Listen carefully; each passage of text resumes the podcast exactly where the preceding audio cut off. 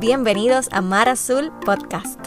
Mar Azul existe para que las personas conozcan a Jesús, encuentren libertad y descubran su propósito. Aquí podrás escuchar los mensajes que compartimos en nuestra comunidad. Te invitamos a que abras tu corazón y te mantengas a la expectativa de lo que Dios quiere decirte. Yo y mi esposa tuvimos una conversación honesta con nuestros pastores Jonathan y Cristina.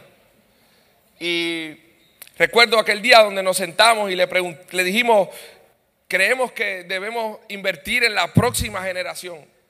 A lo que Jonathan me preguntó rápidamente, Jazz, me hizo una pregunta bastante confrontadora en aquel momento.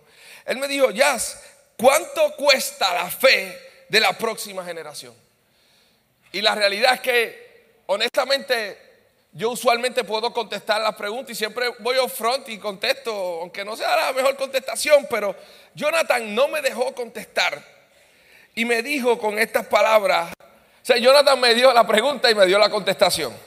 Qué bueno es eso a veces. Y él me dijo, Jazz y Chris, la fe de la próxima generación vale todo nuestro esfuerzo, vale todo nuestro sacrificio, vale todo lo que tengamos que hacer para que ellos puedan conocer al Jesús que nosotros hemos conocidos. Y desde ahí, desde ese momento y desde esa conversación, no hemos parado de pensar y de hacer lo que sea por construir la fe de la próxima generación. Y este campamento historia fue una ilustración hermosa de eso. Y fueron 130 muchachos que decidieron tomar su fin de semana para estar allí con nosotros. Y la vida de cada uno de ellos fue transformada por el amor incondicional de un Dios perfecto. Pero esto no hubiese sido posible si 92 personas, colaboradores, decidieron dejar sus oficios el fin de semana y decir, Señor, heme aquí, aquí estoy. Voy a servir porque quiero construir la fe de la próxima generación. Y ese aplauso es para ustedes. 92 personas. No hubiese sido posible sin ustedes. Un equipo de líderes junto a, Cristi, a Manolo que están por ahí, que hace un año y medio están trabajando fuertemente por la fe de la próxima generación.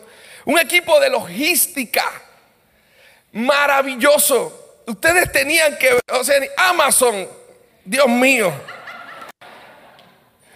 Un equipo de juegos que aquello parecía un CrossFit full. Era una, era una, era una construcción increíble para que estos muchachos pudieran reír alto, fuerte y a menudo, porque no hay nada mejor que servir a Dios con personas que amas.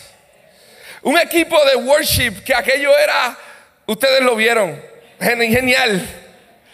Un equipo de mentores que ejercieron un rol pastoral sobre la vida de estos chamacos en los cuartos, teniendo conversaciones reales, honestas conversaciones duras acerca de qué Dios estaba haciendo en sus vidas. Un equipo de cocina, Dios mío.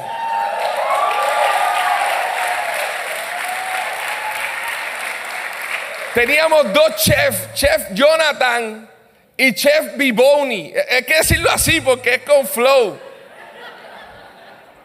El último día cuando ya no había mucha fuerza, cuando ya no habían, eh, estábamos cansados, este equipo hizo una clase de paella, que aquello era increíble. O sea, estos muchachos, si no les pasó nada en el campamento, ellos van a volver por la comida el año que viene, se los aseguro. O sea, la comida es un factor, es un factor importante. 92 colaboradores que conformaron estos equipos que hicieron posible que pudiéramos construir este campamento. Y la pregunta es que tú viniste a este lugar y tú dijiste, wow, hoy están celebrando a la próxima generación, pero yo tengo una noticia para ti. Dios está en este lugar y vino a encontrarse contigo, que no eres quizás joven, que no tienes 15 a 21, 12 a 21 años y tú estás ahí sentado y estás celebrando, pero tengo una buena noticia para ti. Dios vino a este lugar y tiene algo para ti que estás ahí donde tú estás hoy. Y cuando uno está construyendo la fe de estos muchachos, la pregunta es si ellos pudieran creer lo que dice la palabra de Dios sobre ellos, sobre ellos. Pablo está hablando en Efesios y le dice a, a esta iglesia, dice, pues somos la obra maestra de Dios. Él nos creó de nuevo en Cristo Jesús a fin de que hagamos las cosas buenas que preparó para nosotros tiempo atrás. Y yo no sé si para ellos es difícil creer que ellos son la obra maestra de Dios. Para ti también puede ser hoy difícil creer que tú eres la obra maestra de un Dios viviente. Porque probablemente yo no conozco tu historia, yo conozco la mía y cuán difícil se me hizo creer esta verdad. Pero probablemente tú estás ahí, yo soy cualquier cosa excepto la obra maestra de Dios. Pero Dios hoy te trajo a este lugar para decirte que eres importante para Él y que Él te creó para buenas obras, que preparó de antemano. La pregunta para ti es si tú vas a creer esto. Si tú quieres y vas a poner tu confianza en Jesús sobre esta palabra. Y en esta pregunta tú tienes dos destinos. Tú puedes escoger el destino que probablemente llevas hasta hoy, que es construir tu vida con tus esfuerzos, con tus propias fuerzas, construir tu vida con tus propios recursos, no confiando en Dios, poniendo la confianza central de tu vida en ti mismo. Y puedes vivir tu vida con un destino con D minúscula. Pero puedes tener otra opción. Puedes escoger el destino con D mayúscula, que es el destino de alguien que escoge poner primeramente su confianza en Dios. Porque decide confiar que ese Dios es y tiene algo hermoso preparado para cada uno de nosotros. Y tú puedes escoger hoy confiar en Jesús confiar en Él. Y yo sé que esto es difícil porque tú y yo, cuando hablamos de confianza, yo sé, yo, yo tengo mi historia, tú tienes tu historia. Tú sabes cuán difícil es confiar. Y tú me dices, Jazz, ¿cómo que yo voy a confiar en Jesús? Permíteme llevarte a Lucas 8 para que puedas entender por qué razones tú puedes confiar en Jesús. En Lucas 8 Jesús está caminando con sus discípulos. Y está entrando en un lugar y les dice a ellos, vamos al otro lado. Y les dice, se montan en la barca y en medio de, del proceso de llegar al otro lado surge una tormenta. Y esta tormenta empieza a asustar a los discípulos. Y van y despiertan a Jesús y le dicen, hey, hey, maestro, maestro, maestro, maestro. La tormenta, nos estamos hundiendo, tenemos temor. A lo cual Jesús se levanta y de pronto por primera vez en la historia de sus discípulos le empieza a hablar a los vientos y los vientos enmudecen y se calma la tormenta. Yo recuerdo cuando algunos de estos muchachos llegaron al campamento y su vida parecía una tormenta. Pero qué bueno cuando tú puedes poner la confianza en alguien que tiene la autoridad sobre tus y sobre mis tormentas. Eso cambia las cosas. Jesús llega al otro lado y cuando se bajan de la barca hay un muchacho que está atormentado, está triste, tiene cadenas por dentro. Él probablemente no entiende cómo puede salir de la situación donde él está. Él está atormentado por demonios, dice la palabra de Dios. Y probablemente tú llegaste a este lugar atormentado emocionalmente. Tu alma está cargada tu alma no tiene descanso. Yo pude ver cómo algunos de estos muchachos llegaron al campamento cansados, atormentados. Pero qué bueno que cuando Jesús camina con nosotros, ni aún las tormentas más arduas que tenemos dentro de nosotros emocionales y las cargas más fuertes pueden detener el amor incondicional de alguien que te ama profundamente. Estaba Jesús hablándole a este muchacho y libertándolo por primera vez.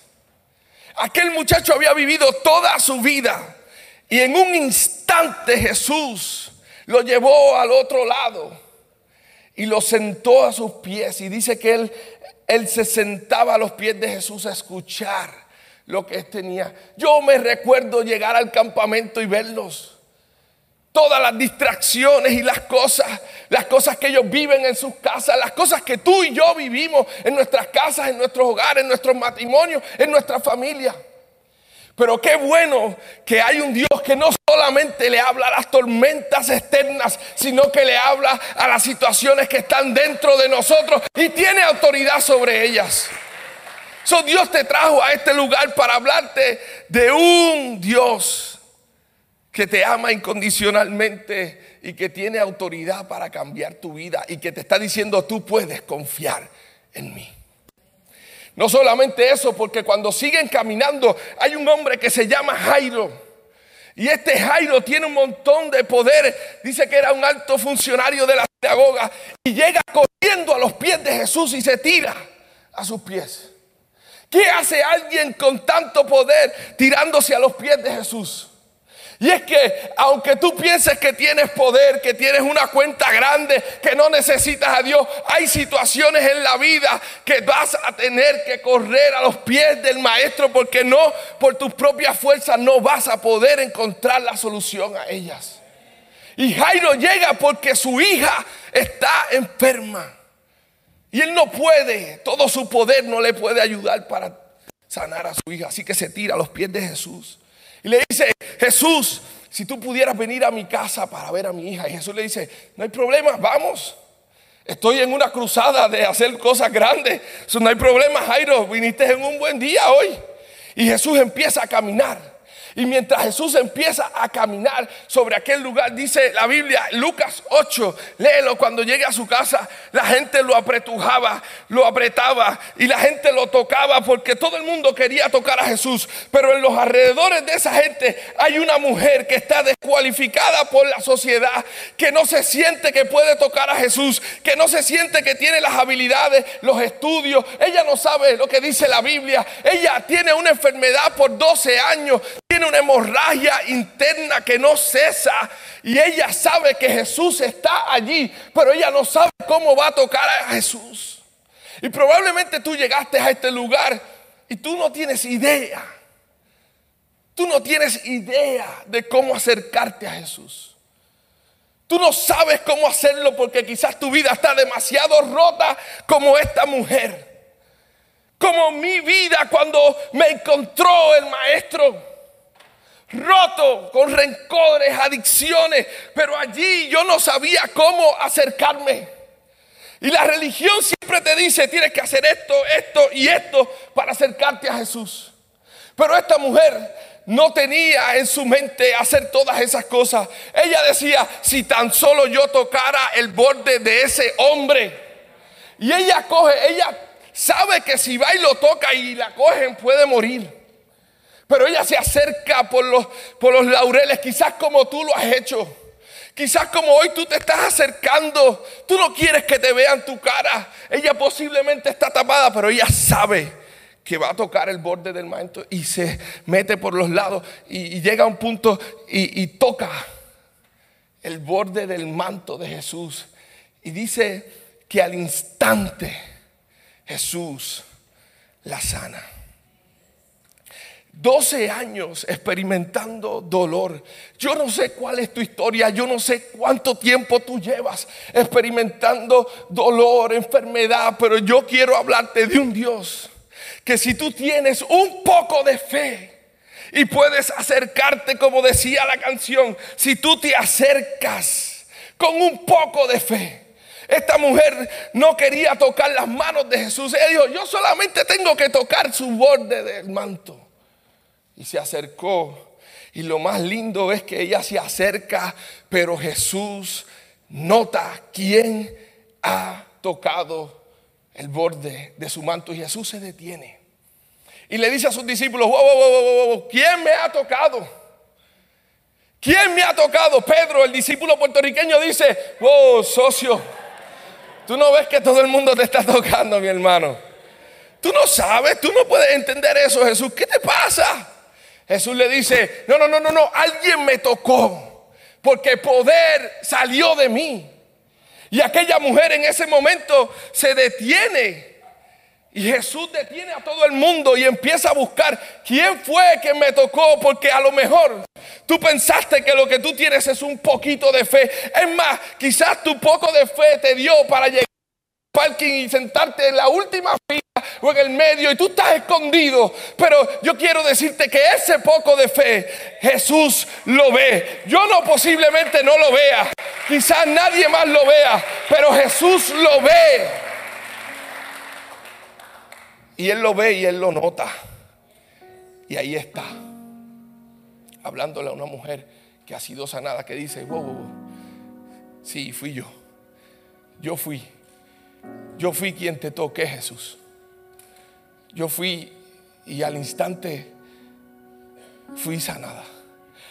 I mean, observen las palabras de Jesús. En el versículo 48 dice, hija. Yo me imagino que ella se acercó, él se acercó a ella y le dijo, la miró a los ojos y le dijo, hija. Quizás tú llegaste aquí como un huérfano, como un esclavo de las adicciones, pero tu fe puede cambiar. Si tú puedes confiar en Jesús y poner tu confianza completa y plena en Él, tú puedes salir de aquí de una forma diferente. Tú puedes ser llamado hija, hijo de Dios. No por lo que puedas hacer por tus propias fuerzas, sino porque puedes confiar plenamente en lo que Él puede hacer en tu vida. Y le dice, hija, tu fe te ha sanado. Y no solamente se queda ahí, le dice algo que es más importante para nosotros hoy, que sufrimos de una ansiedad increíble, que llegaste aquí ansioso. Te, le dice Jesús, vete en paz Aquella mujer escuchó, vete en paz.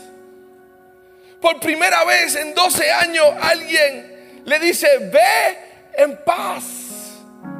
Y tú puedes, tú a lo mejor llegaste a este lugar. Aquellos muchachos que vieron brincando aquí llegaron, quizás muchos de ellos tenían tormentas en sus hogares. Pero con un poquito de fe se acercaron y Jesús lo sanó y le dijo, ahora vete en paz.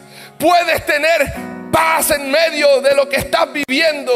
No por lo que tú puedes hacer, sino por lo que el Maestro, el que resucitó al tercer día, el que está a la diestra del Padre, intercede por nosotros, el que envió un Espíritu Santo para acompañarnos, dice, puedes confiar en mí, ve en paz.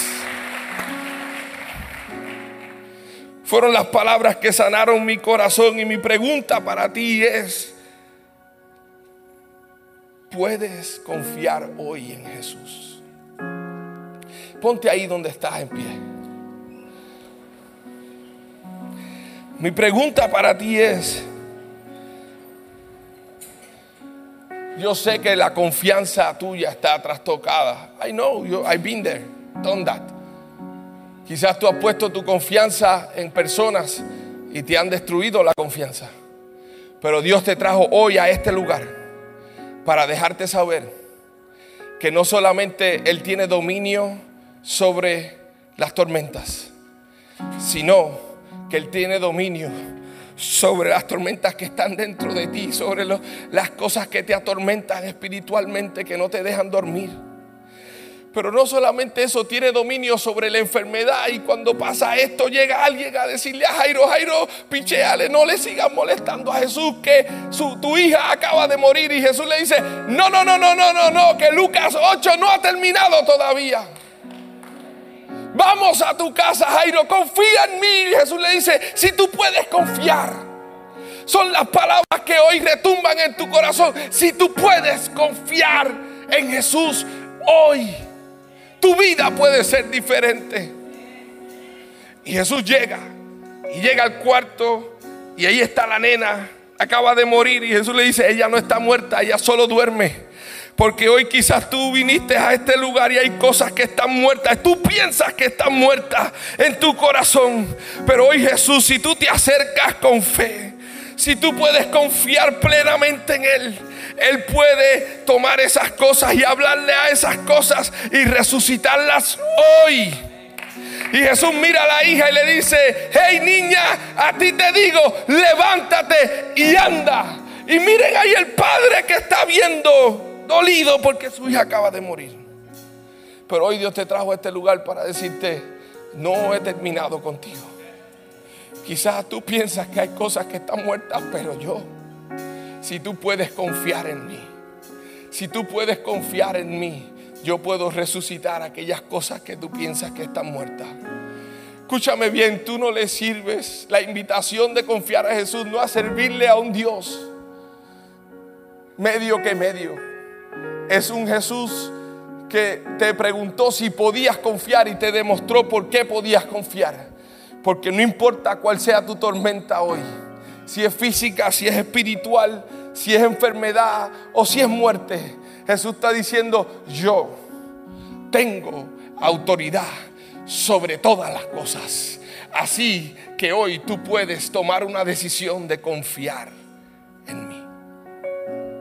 Cierra tus ojos ahí donde tú Jesús, Espíritu Santo de Dios, amor incondicional. Tú hoy estás viendo el corazón de mis amigos y te pido que tú les ayudes a tomar esta decisión de poner su entera confianza en ti. Señor, levantan a aquellos que están caídos. Señor, hoy tú le hablas a las tormentas y con tu voz, con tu dulce voz las calmas. Hoy tú le hablas a la enfermedad y con tu dulce voz la sana. Hoy tú le hablas a la muerte y con tu dulce voz, Señor, la derrotas. Hoy, Señor, tú le hablas a nuestras tormentas internas y con tu dulce voz y tu amor incondicional nos llamas de las tinieblas a tu luz admirable. Yo te doy gracias, Espíritu Santo, porque lo hiciste con nosotros y hoy lo vas a hacer con algunos aquí que pueden tomar la decisión de confiar plenamente en ti, Jesús. Y si tú eres uno de ellos, yo te voy a pedir que ahí donde tú estás, arriba, abajo, atrás, tú levantes tus manos rápido. Si tú quieres poner tu confianza, Dios te bendiga. Si tú necesitas poner tu confianza en Jesús, en alguien más grande que tú, en alguien que conquistó la muerte, que conquistó al pecado, hoy es un día de salvación para ti. Y ahí con tus manos levantadas, di estas palabras conmigo, Señor Jesús me rindo a ti. Confío mi vida. Hazla de nuevo. Hoy, ámame como un hijo que soy ante ti. En el nombre de Jesús. Amén, amén, amén.